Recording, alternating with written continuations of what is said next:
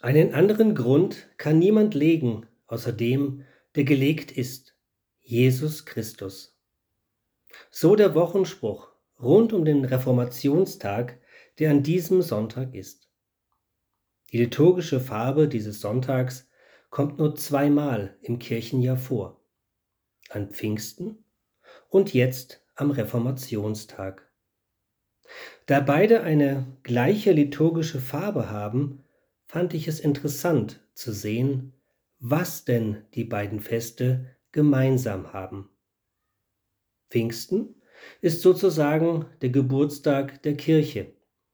Mit der Ausgießung des Heiligen Geistes in Jerusalem beginnt die gute Nachricht, sich über den Erdkreis zu verbreiten.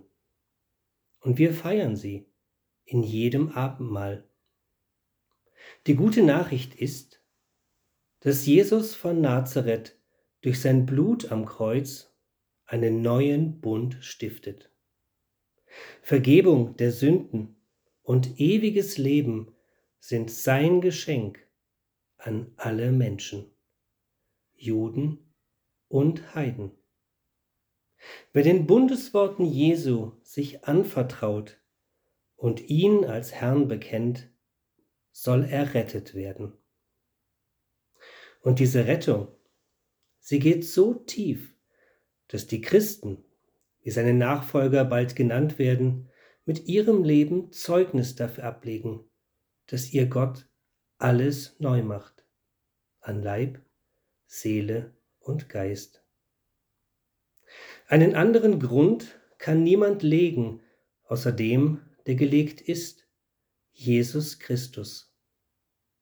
Auf diesem Grund leben sie, fromm, fröhlich und frei. Und die Reformation?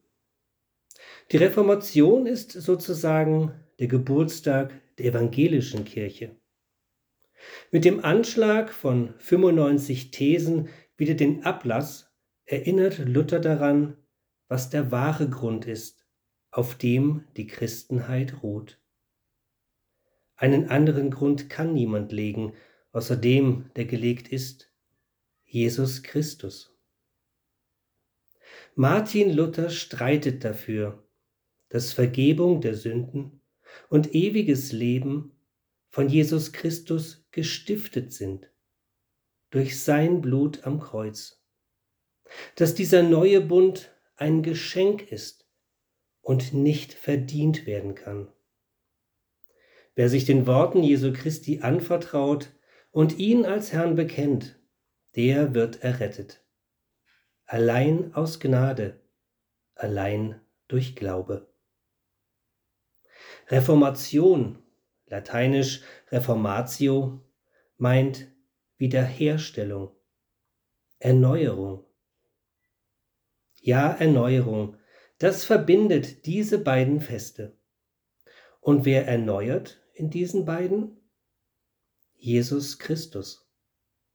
Durch Vergebung unserer Sünden und durch Zugang zu seinem ewigen Leben beginnt er schon hier, uns wiederherzustellen.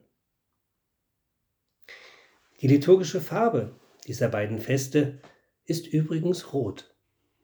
Rot symbolisiert die Farbe des Heiligen Geistes, des Blutes und der Liebe. Auf diesem Grund leben wir, fromm, fröhlich und frei. Wenn du durch die kommende Woche gehst, mach sie doch mal zu einer roten Woche.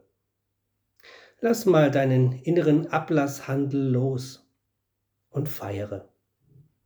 Feiere jeden Tag Jesu Geschenk an dich, dass ein Heiliger Geist dich erneuert, dass Jesus dir vergibt und seine Liebe dich meint, weil er es so will.